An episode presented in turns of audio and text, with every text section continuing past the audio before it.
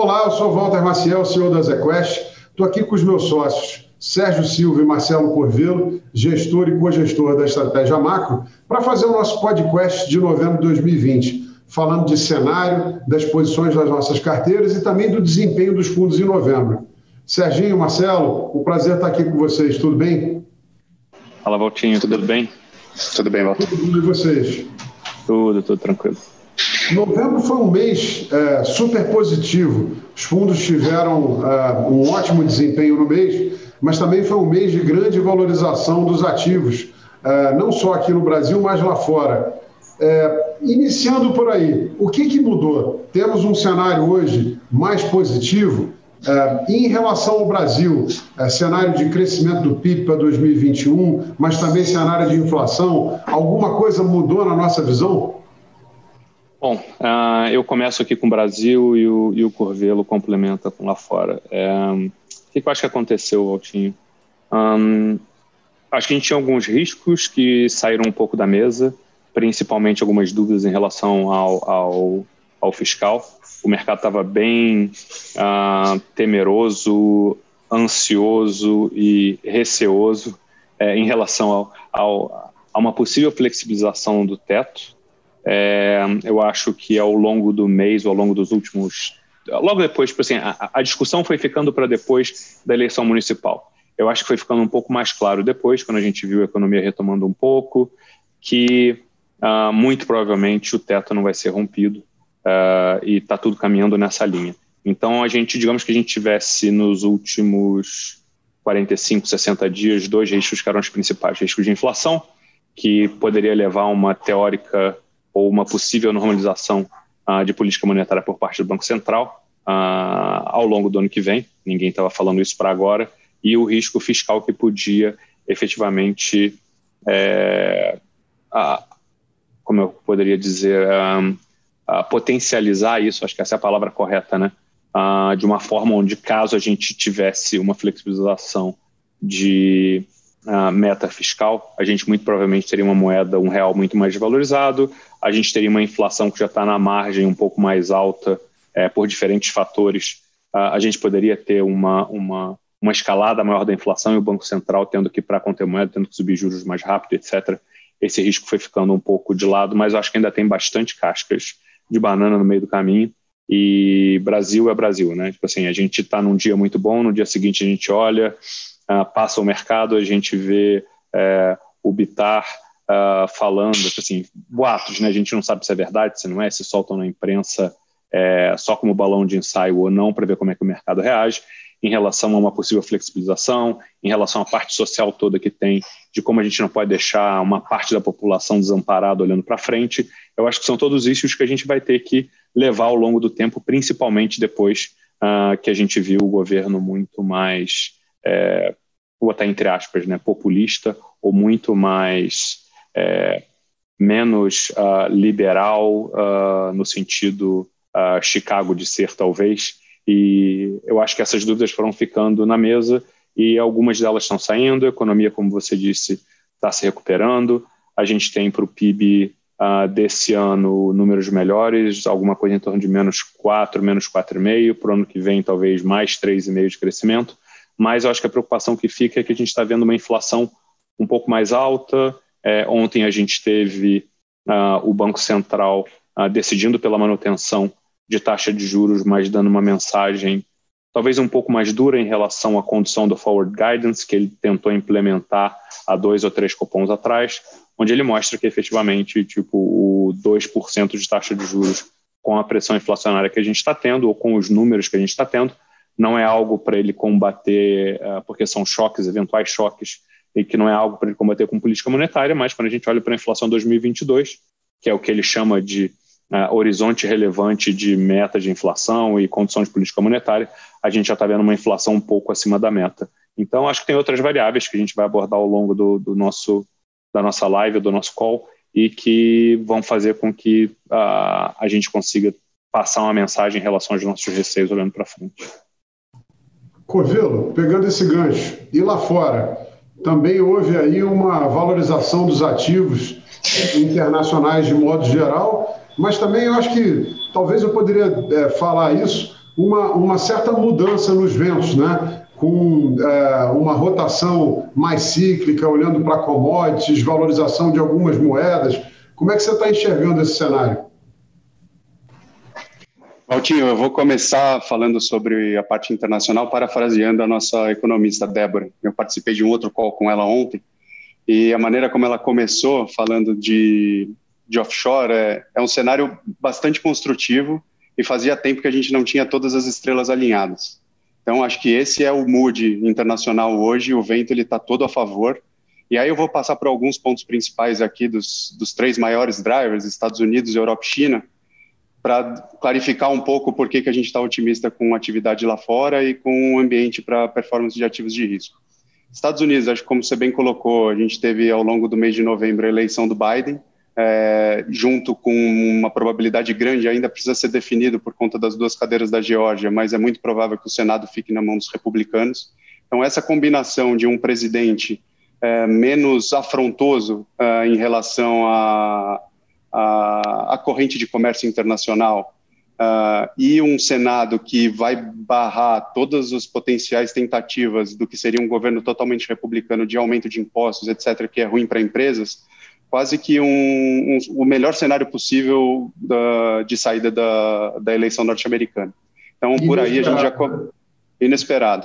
Então, por aí a gente já, já começa com um tom bastante positivo. E acho que as outras coisas, é, mesmo com uma saída do, de estímulos dos Estados Unidos, é, alguns, é, alguns, algumas partes do pacote implementada tanto pelo Fed quanto pelo Tesouro, elas estão saindo da economia já e já era esperado por nós, inclusive, uma desaceleração da atividade por lá. Só que isso não aconteceu. É, você teve uma parada do, do, dos dados de mobilidade, isso estabilizou abaixo do que era o nível de fevereiro, teve uma saída dos estímulos e mesmo assim a atividade continua vindo bastante forte. É, o nosso call aqui é, é, talvez a gente tenha que revisar o PIB norte-americano do quarto tri, primeiro trimestre do ano que vem, é, do que o contrário. Então, por aí, são, são dois vetores positivos. O terceiro, é, a gente tem uma possibilidade de pacote fiscal vindo nos Estados Unidos aí para os próximos meses. É um pacote fiscal relevante, perto de um tri de dólar. E o outro outcome muito positivo é toda essa evolução da vacina que a gente tem visto. É, as nossas contas aqui, elas mostram que a gente deve ter, por volta de abril, maio, é, 50% da população norte-americana e dos principais países do globo é, já, já vacinadas. Então, com isso, a gente deve ter uma abertura do setor de serviços, que é o grande, a grande âncora aí do crescimento de todos os países. Isso daí deve dar um outro boost ao longo do ano que vem para a atividade global. E aí, pegando esse gancho dos Estados Unidos e aí fechando com os outros dois principais players, Europa e China, a China tem um, tem um case de estímulo fiscal muito inferior ao que foi feito na, na saída das crises anteriores, principalmente de 2008 e 2015. Uh, mas, mesmo assim, a atividade, a atividade por lá está de uma maneira bastante pujante. Então, é esperado que tanto esse driver do Biden quanto a China, com o aumento das suas importações, seja um, um vetor bastante positivo para a corrente de comércio global. E corrente de comércio global pega em cheio uh, uma melhora de atividade na Europa também, e é um dos drivers bastante importantes para ativos de risco como um todo. Então, tentei sintetizar um pouco aqui o nosso view de externo, colocando os principais, os principais pontos na mesa. É, eu acho que é, é, por aí. Esse externo ele está ventando a favor e tá, acredito que ajude o Brasil aí nos próximos meses e semestres. De alguma maneira, nesse né, cenário de uh, liquidez, uh, de grande liquidez internacional, com crescimento mais sustentado e uma certa distensão das relações comerciais, começa a criar realmente um ambiente muito favorável, né? Serginho, pegando esse gancho aí, falamos de cenário local e cenário internacional, é, olhando para esse mundo e para o Brasil, como é que nós estamos posicionados hoje nos nossos fundos? Bom, é, vamos lá. Uh, na parte de juros, os fundos de renda fixa, os fundos multimercados e previdência estão com a mesma posição, tá? É, eu acho que o que aconteceu logo, há um, mais ou menos uns dois meses atrás, dois meses e meio atrás, um, a gente opcionalizou uh, as posições quase que todas. Um, o risco de inflação começou a aumentar, a gente começou a ver números que, quando a gente abria os números, uh, opinião do André e do Juliano, que vem isso no detalhe, é, que a gente estava com uma inflação um pouco mais espalhada do que a gente deveria, core inflation um, um pouco mais forte do que deveria, a gente conversando com o pessoal da parte de ações, vendo um pouco de recomposição de preço para recompor margem, então era uma situação um pouco um, Claro que ainda tem inflação de alimentos, tem muito do impacto que uh, todo mundo fala dos uh, que por região é uma coisa muito diferente, né? Coisa que a gente uh, tem ainda um pouco de dúvida de onde veio essa pressão, essa pressão de alimento, não só por quebra de safra ou quebra de, de logística, fornecimento ou quer que seja, mas efetivamente o auxílio emergencial ele tem impacto diferente nas diferentes regiões. Então, por exemplo, é, 600 reais para Rio e São Paulo, que é onde a gente mais convive, Uh, a gente sabe que não dá para muita coisa, mas quando a gente pega, por exemplo, interior do norte, nordeste, uh, era muitas vezes três ou quatro vezes a renda que as pessoas uh, efetivamente ganhavam. Isso fez com que as pessoas tivessem consumindo um pouco mais.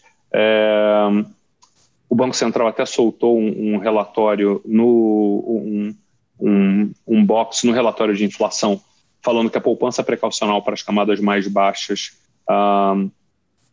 é, era, era mínima, que as pessoas estavam efetivamente gastando. Então, isso fez com que a gente olhasse ainda mais com risco fiscal, a gente ficasse bem mais temeroso de continuar com a posição em futuros, e a gente opcionalizou as posições todas. É, hoje a gente está começando a construir uh, um pouco mais de posição de futuros, uh, no miolo da curva, de janeiro 22, janeiro 23, eu comecei a colocar uma posição de flattening, que é acreditando que a curva está muito positivamente inclinada, que ela vai tipo estar tá um pouco mais uh, mais uh, reta nesse período da curva uh, e as posições de opções continuam iguais. Então a gente continua apostando em manutenção até julho do ano que vem e que o Banco Central teoricamente normalizaria, ou poderia começar a normalizar depois disso. Uh, na parte de inflação a gente não tem praticamente nada. Uh, o pouco que a gente tinha uh, trouxe alguns benefícios, dado a inflação corrente mais alta. Na parte de bolsa, eu vou deixar o Corvelo falar, a gente estava muito mais apostando lá fora do que aqui, por achar que o cenário era menos incerto, e a parte de moedas ele fala também. Complementando a parte de bolsas, a gente está comprado no índice norte-americano, no S&P, tem uma posição relevante no fundo hoje, uh, entre 7% e 10% comprado. Uh, e além disso, a gente tem posições no livro relativo, onde a ponta otimista também está representada por uma compra de bolsa norte-americana, e a ponta de proteção, a ponta negativa, ela é uma compra de dólar contra moedas de países emergentes, aí é Brasil, África do Sul e México, e posições aplicadas na, na taxa de juros norte-americana também, na Treasury de 10 anos. Uh, então, acho que essas são as principais posições do nosso livro de bolsa e relativo, e além disso, de moedas, a gente tem um view de dólar fraco contra alguns moeda de alguns países, entre eles o México e a China. Uh, e por conta dessa posição uh, relativamente grande comprada em, em, bolsa lá fora, uh, a gente viu depois da eleição do Biden uh, a volatilidade implícita do, das, da, das opções do S&P caírem bastante e a gente identificou nesse mercado uma simetria de proteção para incluir nos fundos, então a gente tem uma compra de put de, de S&P é, que se beneficiam caso a bolsa lá tenha alguma correção significativa aí nos próximos dois, três meses. Então, é, é essa maneira que a gente está posicionado. Perfeito. Então, sintetizando para vocês, temos aí é, posições nos juros, esperando aí um, um, flattening da curva 22 com 23. Estamos comprados em bolsa lá fora, estamos comprados também em, em uh, uh, uma cesta de moedas é, e com uma carteira construtiva, olhando aí para o cenário local e global. Pessoal, obrigado. Mês que vem estamos de volta. Um abraço a todos.